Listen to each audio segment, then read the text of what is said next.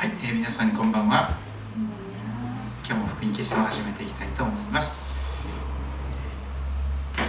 最初に詩篇の役を賛美していきましょう。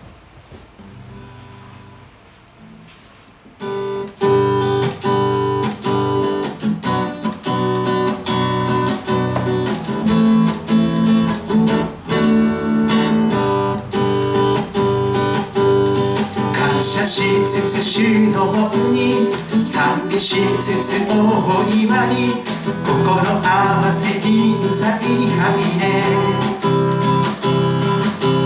主は慈しみ深い。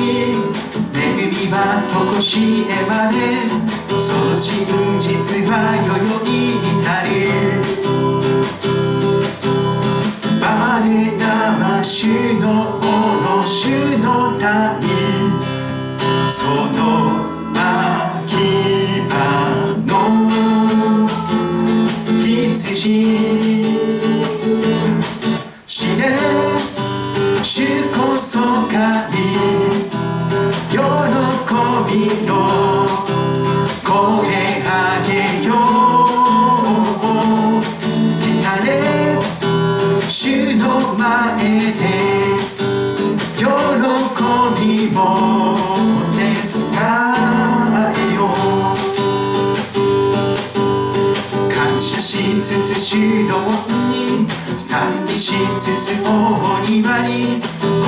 合わせ臨在にはみれ主は慈しみ深い。恵みはとこしえまでその真実はよよに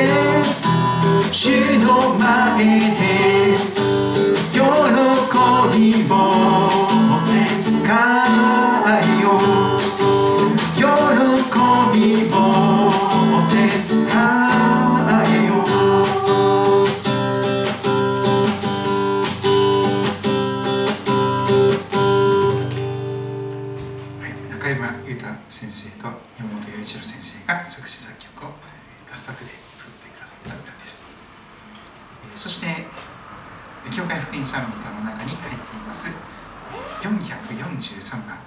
これはあの聖歌の中にも入っていた私の大好きな歌ですけれども「人生の海の嵐に」というこの聖歌を一緒に歌っていけたらと思います。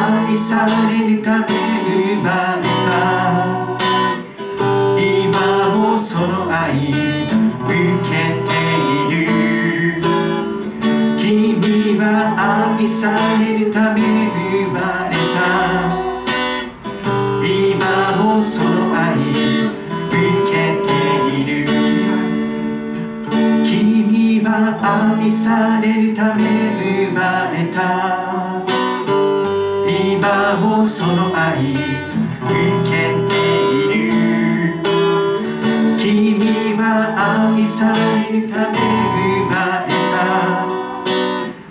今もそう愛。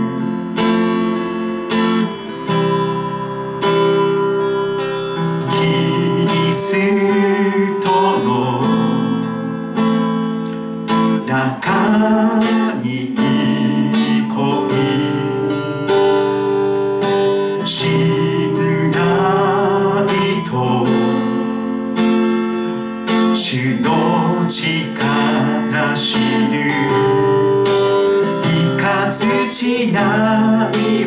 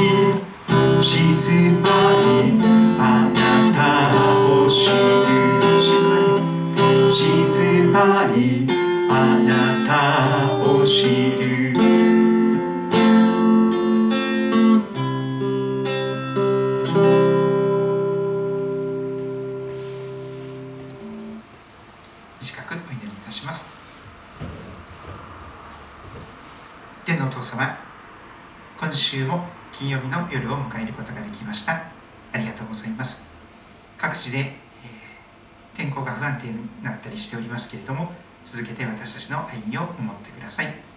また1週間の疲れが出てしまったりする時かもしれません。主がどうか私たちの疲れを癒してくださることをお願いいたします。また週末に向けて主を待ち望みつつまた新しく力を受けることができますようにお導きくださることをお願いいたします。主を語りください。しもべは聞いております。愛する主イエス・キリストの名前によってお祈りいたします。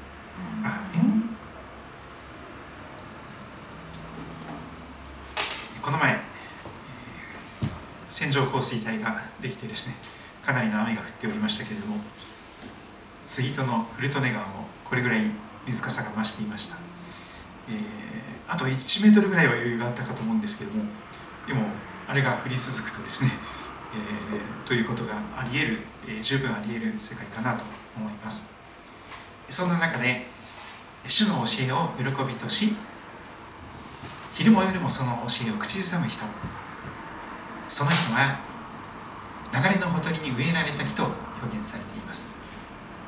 時が来ると実を結びその葉は枯れずそのなすことは全て栄えると聖書が約束しています。嘘をつかない真実な表裏のない約束したことを必ず守ってくださる神様のその約束として旧約聖書詩篇一編の2節3節に記されています。これだけは覚えておきたい聖書の言葉100ロバート・ジェイ・モーガン牧師が、えー、書いてくださり、えー、日本語に訳されておりますが人生の旅を聖書とともに毎日10分暗唱聖句実践ガイド命の言葉書ですね、1番から順番に見ていきましょう、えー、これがないと聖書が始まらないという創世記の一章一節がまず出てきます。初めに神が天と地を創造された。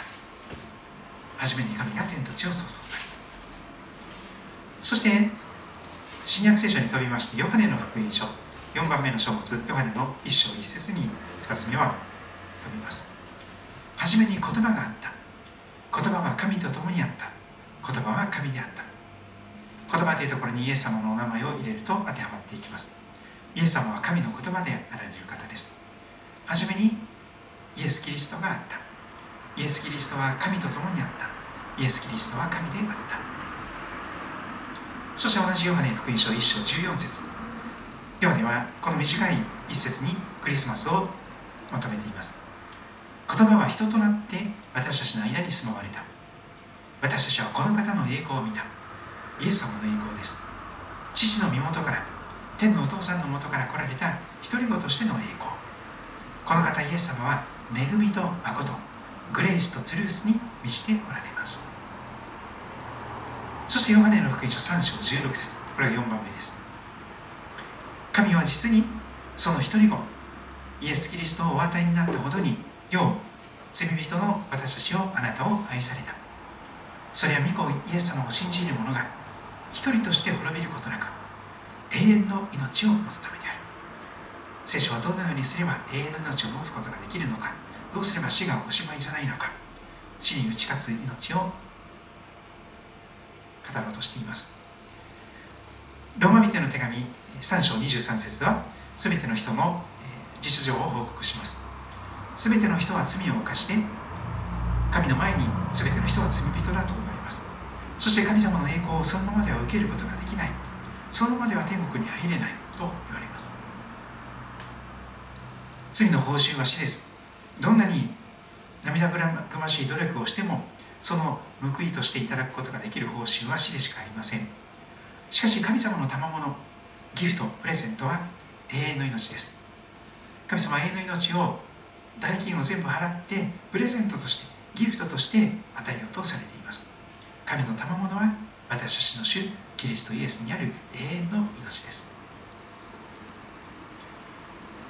そしてえこれは今度の日曜日に味わいたい言葉の一つですけどもローマ人の手紙5章の8節。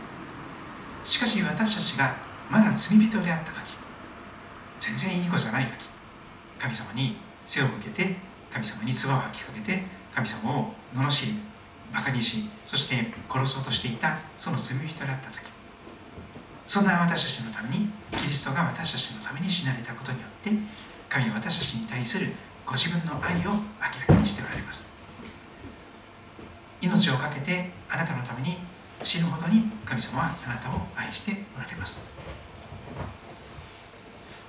そのようにして神様は全部永遠の命の代金を支払ってくださいましたから救われるためには永遠の命を受けるためにはローマの10章の9節が語る通りにとてもシンプルです。なぜならもしあなたの口でイエスを主と告白しあなたの心で神はイエスを死者の中からよみがえらせたと信じるなら信じるならあなたは救われると言われます。大切なことですから10章の10節も繰り返します。人は心に信じて義と認められ神様の前に罪なし義人と認められ口で告白して救われるのです。永遠の命を受けることができます。と言われます。聖書は66巻あります。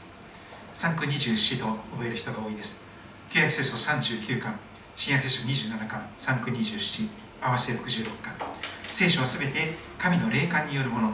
聖なる神の霊によって導かれた人が書き記した神の言葉です。教えと戒めと強制と義の訓練のために有益な神の言葉です。この見教えの書聖書ですね。御言葉と言われます。命の言葉とも言われます。この見教えの書をあなたの口から話さず昼も夜もそれを口ずさめそのうちに記されていることすべてを守り行うためである。その時あなたは自分がすることで繁栄しその時あなたは栄えるからである。今小学生とか中学生もですねやっぱりマスクをしたまま登下校したり学校で生活しているようです、まあ、ある学校とかではですね集団にコロナが感染してしまったりとかまだちょっと油断ができない状況がありますね。それでこの日差しの中でですねそのマスクを取ってみるとこことこことここが白いんですよね。なんかこうなんかちょっと顔がパンダに近い顔がありもしませんがあのマスクをしている部分は白いんです。他の部分がちょっと日焼けしてですね色が変わっているんですよね。でもそれは聖書の御言葉を口ずさんでその口から離さないというこのマスクが聖書の言葉になるといいなという状態なんですよね。そうすると私たちの体自体に聖書の言葉が刻み込まれていくというか染み込んでいくというかですね。その時私たちは何をしても栄えるという不思議な、え、祝福に入ることができるかと思います。私はあなたの御言葉を心に蓄えます。あなたの前に罪あるものとならないため。私が今日あなたに命じるこれらの言葉を心に留めなさい。聞き流してはいけません。これをあなたの子供たちによく教え込みなさい。あなたが家で座っている時も道を歩く時も寝る時も起きる時もこれを彼らに語りなさい。神の言葉は生きていて力があります。諸刃の剣よりも鋭くどんな刃物よりも鋭く魂と霊関節と骨髄を分けるまでに差し貫き心の思いや計りごとを見分けることができます。識別識別力判断力が与えられます。ですから私たちは憐れみを受けまた恵みをいただいて折にかなった助け。その時必要な助けを受けるために大胆に恵みのミサに近づこうではありませんか駆け込み寺のように駆け込み教会と言いましょうかイエス様助けてくださいと、えー、そのまま困った時にはすぐ助けを求める。これが一番勇敢な信仰の姿勢です。何事でも神の御心に従って願うなら神は聞いてくださる。100%聞いてくださるということ。これこそ神に対して私たちが抱いている確信です。私たちが願うことは何でも神が聞いてくださる。必ず聞いてくださると分かるなら私たちは神に願い求めたことをすでに手にしていると分かります。その証とは神が私たちに永遠の命を与えてくださったということ。そしてその命が御子イエス様のうちにあるということです御子を持つ者は命を持っています。神の御子を持たない者は命を持っていません。永遠の命です。あなた方は心を騒がしてはなりません。神を信じまた私を信じなさい。私の父の家には住むところがたくさんあります。もしそうでなかったらあなた方のために場所を用意しに行くと言ったでしょうか。そんな嘘はイエス様は疲れません。私が行って天国にあなた方に場所を用意したらまた来てこの地上に。あなた方を私のもとに迎えます。天私がいるところにあなた方もいるようにするためです。天のふるさとにはあなたの居場所が用意されております。イエス様の自己紹介の言葉です。私が道であり真理であり命なのです。イエス様が道イエス様が真理イエス様が命です。真理はあなた何時を自由にするとありますがイエス様が真理であるイエス様があなたを自由にします。私を通してでなければ誰も父の身元に天国に行くことはできませんとイエス様ははっきり語られています。私はあなた方に平安を残します。私の平安を与えます。私は世が与えるのと同じようには与えません。あなた方は心を騒がしてはなりません。ひるんではなりません。一番心騒いだりひるんでしまうのは例えばがんの宣告を受けてしまう時かもしれませんね実はあなたはがんになっています。今ステージなんでもしかしてこの治療しないとあと余命これぐらいかもしれませんとかってはっきりと告知されてしまう時に私たちの心本当に騒いでしまうかもしれません。それですからがん患者会シャロームという方々がいらっしゃったんですけども、えー、シャロームというのは神様の与えてくださる平安なんですよね。本当に目の前が真っ暗になるような大変なことが起こったとしてもそれでも神様がスーッと平安を心を鎮めてくださる。神様が与えてくださる平安。それがイエス様の語っている私の平安です。志の堅固なものをあなたは全く平安のうちに守られます。その人があなたに信頼しているからです。しかし彼イエス様のことですね。しかしイエス様は私たちの背きのために刺され私たちの咎のために砕かれたのだ。彼イエス様への懲らしめが私たちに平安をもたらしその打ち傷の上に私たちは癒された。イザヤ書53章のメシア予言の言葉です。続く6節私たちは皆羊のようにさまよい。それぞれ自分勝手な道に向かっていった。しかし主は私たち全てのものの咎を罪を恥を全部イエス・キリストに負わせた。私たちの主イエス・キリストの父である神が褒めたたえられますように。神はご自分の大きな憐れみの上にイエス・キリストが死者の中からよみがえられたことによって私たちを新しく生まれさせ生ける望み失望に終わらない望みを持たせてくださいました。感謝しつつ主の門に賛美しつつその大庭に入る。主に感謝し皆を褒めたたえよ主は慈しみ深くその恵みは常しえまれ。その真実は世々に至る。努めて感謝とかありがとうということを探してそれを感謝していくとどんどん心が元気になっていきます。すごく不思議なことです。主私たちの神よ。あなたこそ栄光と誉れと力を受けるにふさわしい方。あなたが万物を創造されました。御心のゆえにそれらは存在しまた創造されたのです。天国で聖歌隊が歌う、天国で私たちが歌う賛美の歌の歌詞が紹介されています。ヨハネの目視録4章11節です。そしてこの市場においてマタイの6章33節は大原則になっております。まず神の国と神の義。まず盾の天の父なる神様と地にいる私のこの垂直の関係神様との縦の関係を求めてください。そうすればこれらのものは全て横のものですね。生活必需品。対人関係また住むところ食べるもの着るところ、えー、収入これらのものは全てそれに加えて与えられます。神を愛する人たちすなわち神のご計画に従って召された人たちのためには全てのことが共に働いて益となることを私たちは知っています。私自身あなた方のために立てている計画をよく知っている。主の言葉それは災いではなく平安を与える計画でありあなた方に将来と希望を与えるためのものだ。今日ちょっとちゃちゃを入れてくれる人がいませんので。すいません。ちょっとあのやっぱりあのある方も言ってましたけどあのちゃちゃがあるとですね最後までことができましたので。私が淡々と喋るとですね途中でもうやめようかって言ってあの特にインターネットの YouTube とかではですね切られてしまう可能性があります。もし私たちが神が光の中におられるように光の中を歩んでいるなら互いに交わりを持ち御子イエスの血が全ての罪から私たちを清めてくださいます。もし私たちが自分の罪を告白するなら正直に素直に認めてはい私がそれしましたと告白するなら神は真実で正しい方ですからその罪を許してください。本当に許してくださいます。それだけではありません。私たちを全ての不義から全ての罪から清めて全く正しい人義人にしてくださいます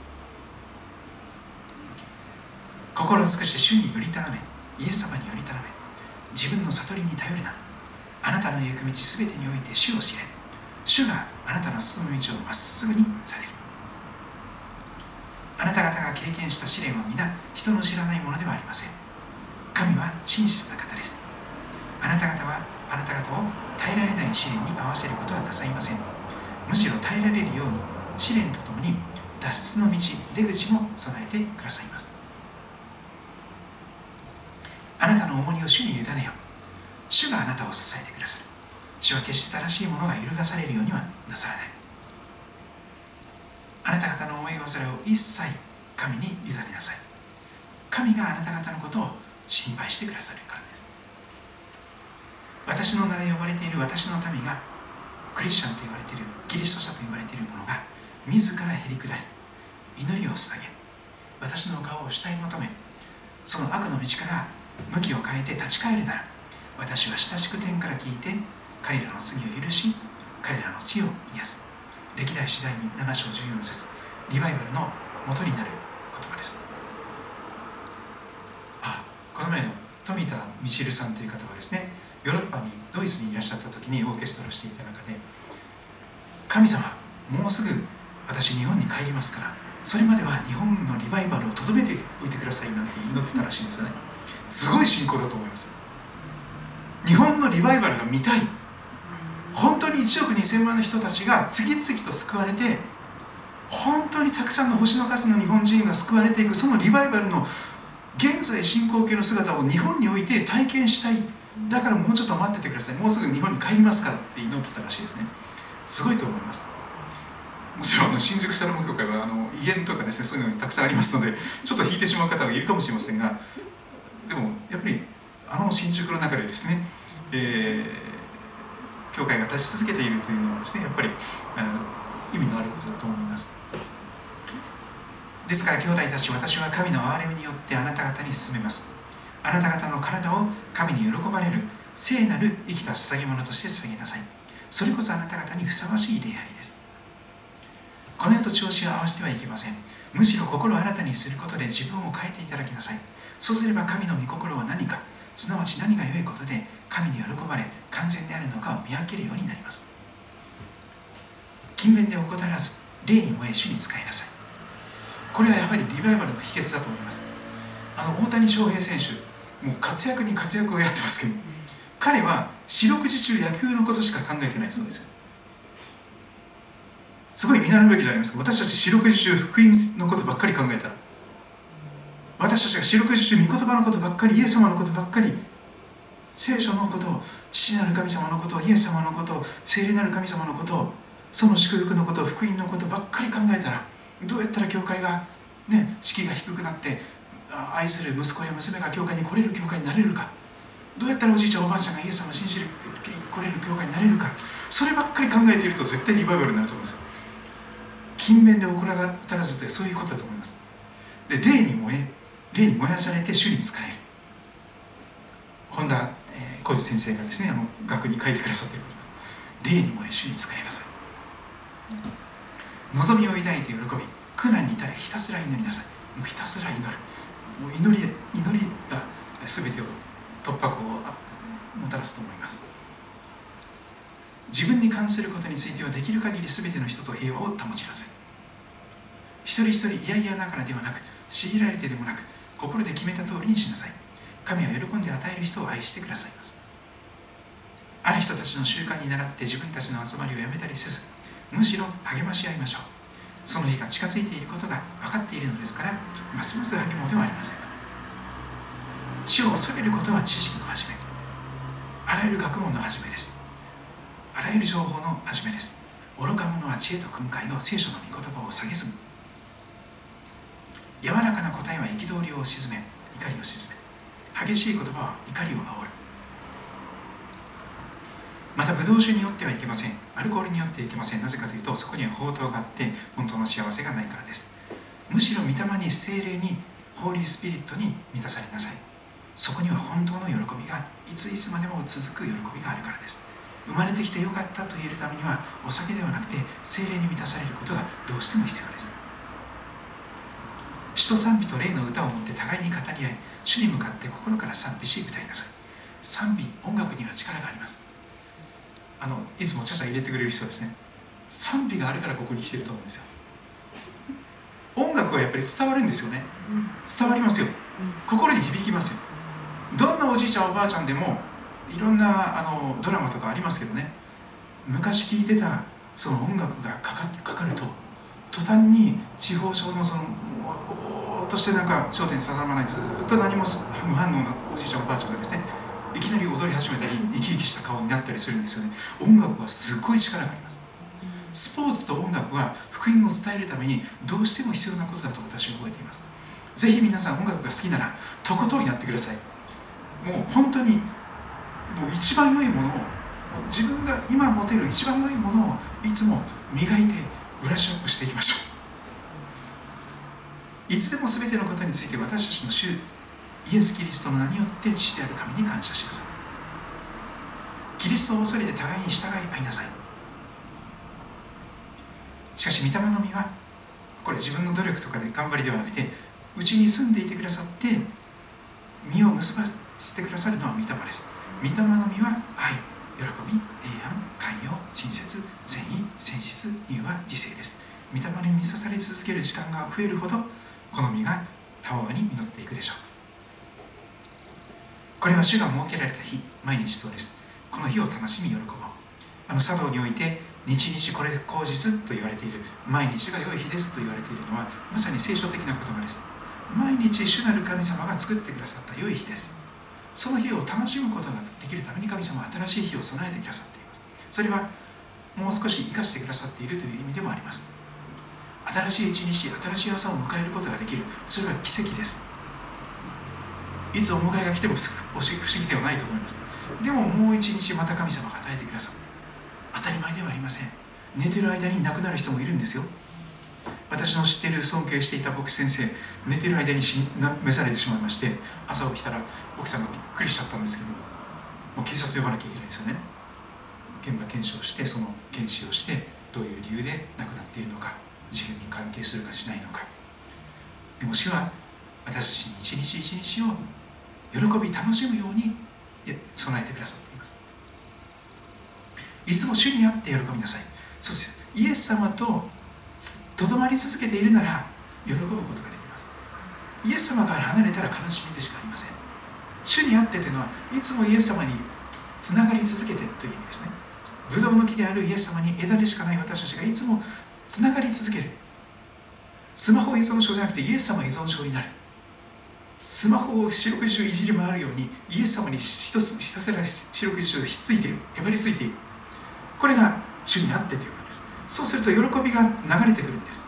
神様はあなたのことを本当に喜んで歌ってくださっていません。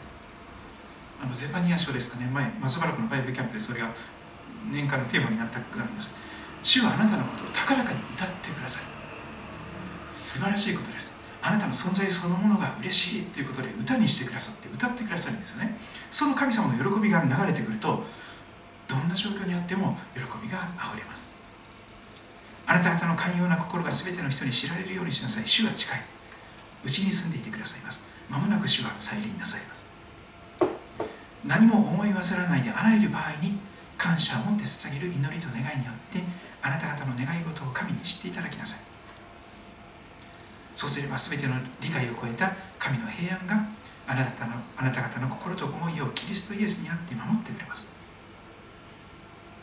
私の兄弟たちさまざまな試練に遭う時はいつでもこの上もない喜びと思いなさい。えあなた方が知っている通り信仰が試されると忍耐が生まれますその忍耐を完全に働かなさい働かせなさい。そうすればあなた方は何一つ欠けたところのない成熟した完全なものとなります。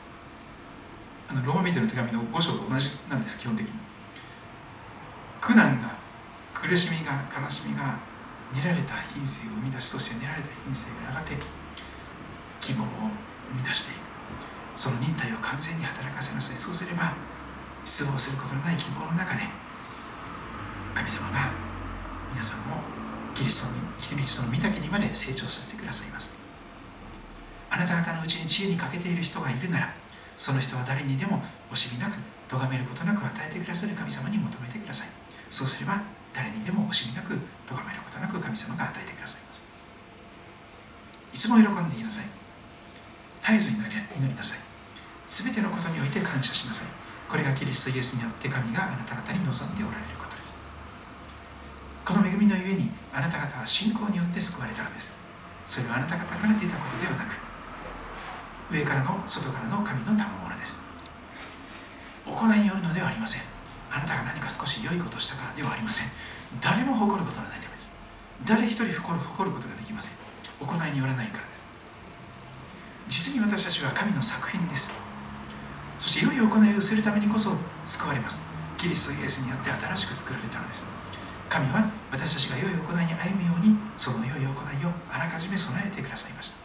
至れり尽くせりの神様です。私はキリストと共に十字架につけられました。もはや私が生きているのではなくキリストが私のうちに生きておられるのです。今私が肉においてこの肉体において生きている命は私を愛し私のためにご自分を与えてくださった神の御子に対するイエス様に対する信仰によるのです。キリストの平和があなた方の心を支配するようにしなさい。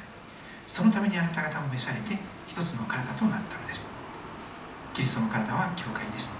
また感謝の心を持つ人になりなさい。キリストの言葉が御言葉があなた方のうちに豊かに住むようにしなさい。生ける命の言葉が豊かに住むようにしなさい。知恵を尽くして互いに教え合い忠告し合い詩と賛美と霊の歌により感謝を持って心から神に向かって歌いなさい。言葉であれ行いであれ何かをするときには主イエスによって父なる神に感謝し全てを主イエスの名において行いなさい。はい来ました、えー、ローマ人の手紙の1章16節、えー、先週見たところですね、えー、この杉田キリスト教会が、えー、この70周年のこの年、えー、兵庫政府に掲げている、えー、御言葉の前半の部分です。ローマ人の手紙1章16節。パウロが語ります。私は福音を恥としません。なぜか福音はユダヤ人をはじめギリシャ人にもつまり全世界の全ての民族どんな人であっても信じる全ての人に救いをもたらす神様の神の力です。救う力のあるものそれが福音ですそして今日見たいその79です。ローミ人の手紙の1章17節。聖書を面白い方は開いてみてください。ローマ人の手紙1章17節。え16節から続いている御言葉ですけれども福音に関して、えー、そのメッセージが続きます。福音には神の義が掲示されていてと記されています。これはどうすれば神様の前に義と認められるのかというそのことが掲示されているという意味です。もう一度申し上げます。どうしたら神様の前に義人になれるのか。どうしたらこの義人でない罪深い私が神の前に義と認められて義人とされるのか。それが福音に掲示されているというのです。で信仰に始まり信仰に進ませるからです。始まりも信仰によってプロセスも信仰によって完成に至るのも信仰によって。もう始めてくださったのも神様ですし神様が信仰を与えてその信仰の歩みを始めさせてくださる神様がその毎日毎日の信仰の歩みを守り導いてくださる背負って歩んでくださるそして必ず約束の地にたどり着くことができる。天のふるさとにゴールインすることができる。道半ばで挫折したとしても神様がまた励まして七転び八起きでまたその約束の地に向かって前に前に神様が進ませてくださる。ですから100%初めから終わりまで全部神様のおかげということになります。神様が信仰を与えて信仰を始めさせてくださりそして神様が信仰を保って信仰がなくならないように祈り続けてその信仰によって歩まさせてください。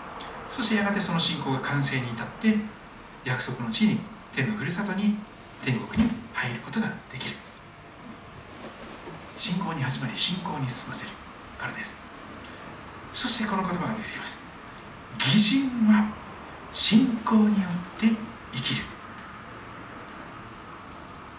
と書いてある通りです。と記されています。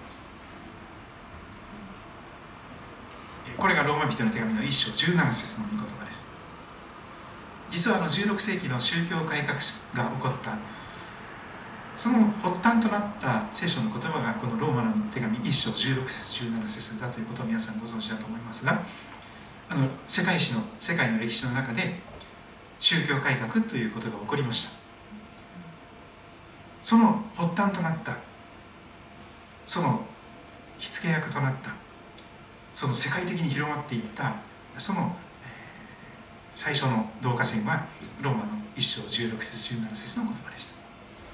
マルチン・ルターというすごく真面目な修道士を志して、え、そして一生懸命、え、厳しい修行をしてですね大事な修行をしたりお祈りをしたりもういろんなことで、え、奉仕をして善行を積んで、え、なんとか神様の前に正しいものとして歩みたいとマルチン・ルターは一生懸命頑張っていたんですよね。でもやればやるほどダメだったんです。やればやるほど私はダメだ。まだ足りない。もうダメだ。やっぱり私なんかダメだ。もう絶望以外ない。自分の内側を見れば見るほど落ち込むことばっかり。人と自分を比べればあの人よりはダメだ。やっぱり私はダメだ。あの人は別格だ。あの人は別人。あの人は優れてるから。特別な人だから。優秀だから。でも私はダメだ。私たちもそうでしょう。自分の内側を見るならばうつむくことしかできなくなります。天を見上げることさえできなくなります。人と自分を横横を見てもですね落ち込むだけです。自分を見るともっと落ち込みます。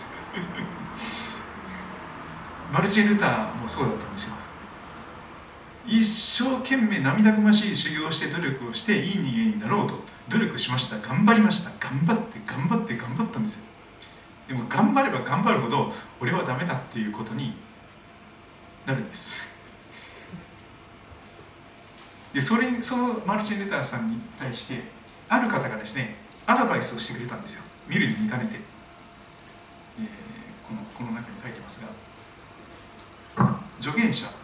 ヨハン・フォン・スタウピッツさんという方がですね、えー、ローマ書ローマ人の手紙を学んで教えてごらんというふうに勧められたそうです。それでマルシン・ルターはですね新約聖書のローマ人の手紙を開いて一章から読み始めてだけどこの一章の16節17節で立ち止まってですねそれでそれほど多く読み進まないうちに17節に行き詰まり今日のところですね。でこの神の義って何どういう意味なんだろう。神の義神の義これは一体どういう意味か。と日々悶々と考え思い巡らしていたんです。そしてついに神の義とは神が神を信じる者たちに自由を与えてくださるものだということが分かった。もう一度申し上げます。神の義とは神様が神を信じる者たちに自由に自由に与えてくださるものだ。ということが分かりました。神の子は信じる者に神様が自由に与えてくださる。誰でも信じるならば義人になれるんだ。いや信仰によって信じなければ誰も義人になれない。どんなに頑張っても誰も義人になれない。でも信じるならば誰でも義人になれる。神を信じる者たちに神様は自由に神の義を与えてくださるんだ。ということが分かったんです。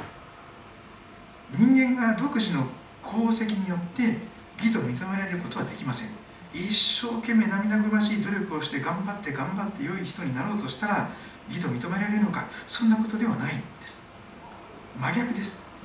頑張ることをやめて努力することをやめてただ信じる。神様の前に白旗を上げるしかないんです。神様私はどう頑張ってもいい人になれません。神様私どう頑張っても愛の人になれません。神様私はどう頑張っても歯がゆいほどに無力です。何もできません。自分で自分を救うことさえできません。自分で自分を良い自分に変えることすらできません。神様こんな私を憐れんでください。私は自分で自分を救えませんからだから救い主が必要なんです。イエス様私の救い主として私の心の中に入ってきてくださって私を救ってください。人間が独自の功績頑張りによって義と認められることはできません。そんなの不可能です。キリストがイエス・キリストが十字架の上であなたの罪人のあなたのために死んでくださった。キリストがあなたのために死なれた。キリストが私たちのために死なれた。それが福音ですね。十字架の意味です。キリストは何か悪いことをして自業自得で罰を罰を受けたわけではないんです。あなたの身代わりに苦しんで神に捨てられたわけです。キリストが十字架上で死んでくださったことを信じる私の罪のためだったと信じる信仰によって義とされる。この見解が見識がルターの心を投光器のように照らしこれを福音の核心としてメッセージを始めました。長らく忘れられていたけれども私も気づいてなかったけれども福音ってこれだよとマルチン・ルターはメッセージを始めたんです。23年もしないうちにローマ人の手紙1章17節が世界中に広がり歴史が方向を変えることになりました。その時歴史が動いたんです。世界の歴史が動いたんです。ローマカトリック教会は本当にずれてしまっていました。良い行いをしなきゃ救われないよ。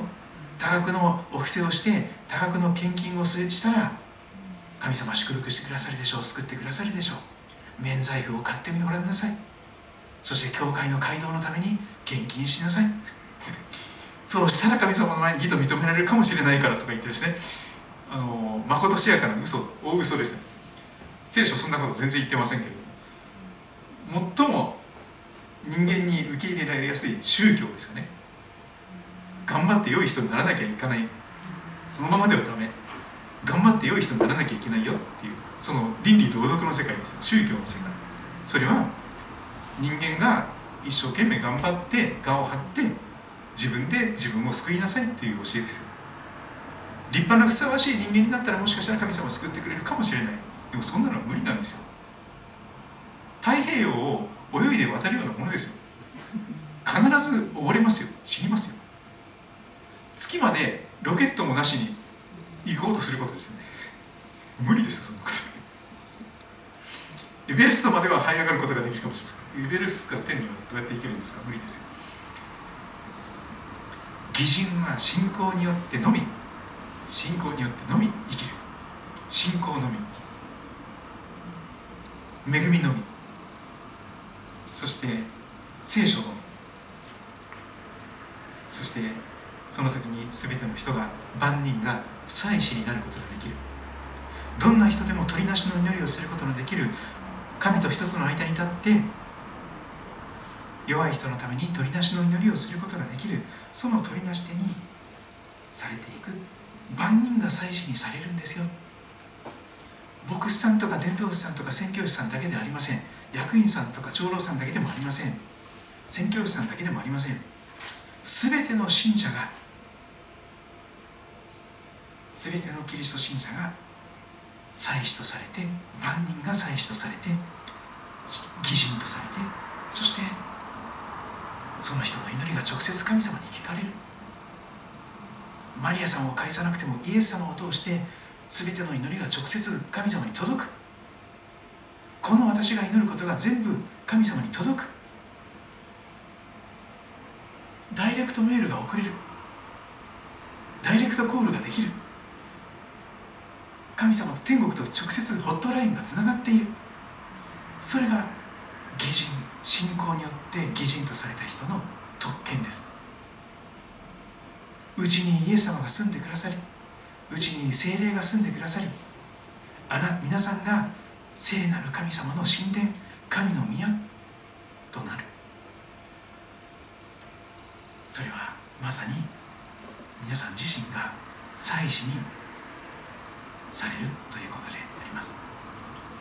全ての信者は義人として神様に生かされていきます。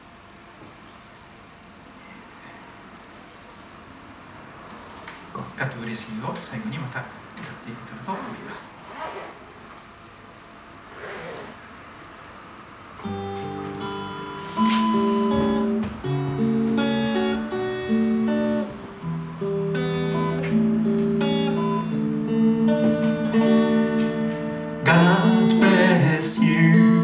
神の御恵みが豊かにあなたの上に注が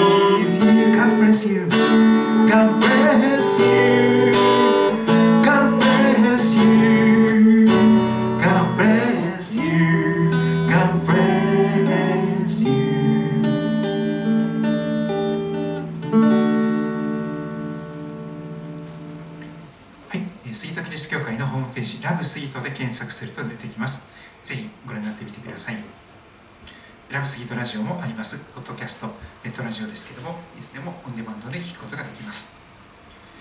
礼拝のご案内です。私たちスイートキリスト教会は毎週日曜日の朝10時半から朝の礼拝をしています。えー夜、夕礼拝もしています。8時から9時。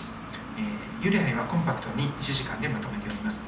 えー何か用事があったり、また出かけたりした中で、えー夕方もし幽霊杯がある教会を探していらっしゃるならば、えーぜひ来ていただけたらと思います。また幽霊杯の時間には、えー教会のホームページでオンラインの YouTube であの朝の礼拝の配信もしておりますので、えーぜひそれもご覧になってください。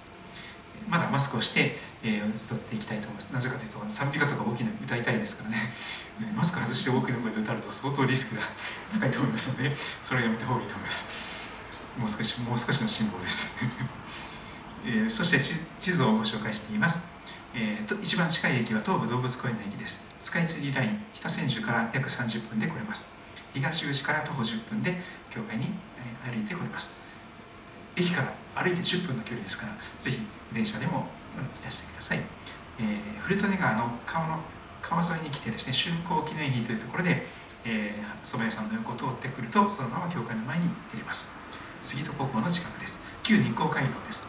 あの日本橋から始まってですね、えー、日光まで続いている日光街道の宿場町として栄えたところですけれども考察場が再現されたりもしています。歴史に興味のある方古い蔵なども建っていますので、えー、街を歩いてみてくださると感謝です。以上で福音触っていきたいと思います。今日も見てくださり聞いてくださり来てくださってありがとうございました。皆様の上に神様の祝福が豊かにありますようにとお祈りいたします。またお会いしましょう。God bless you.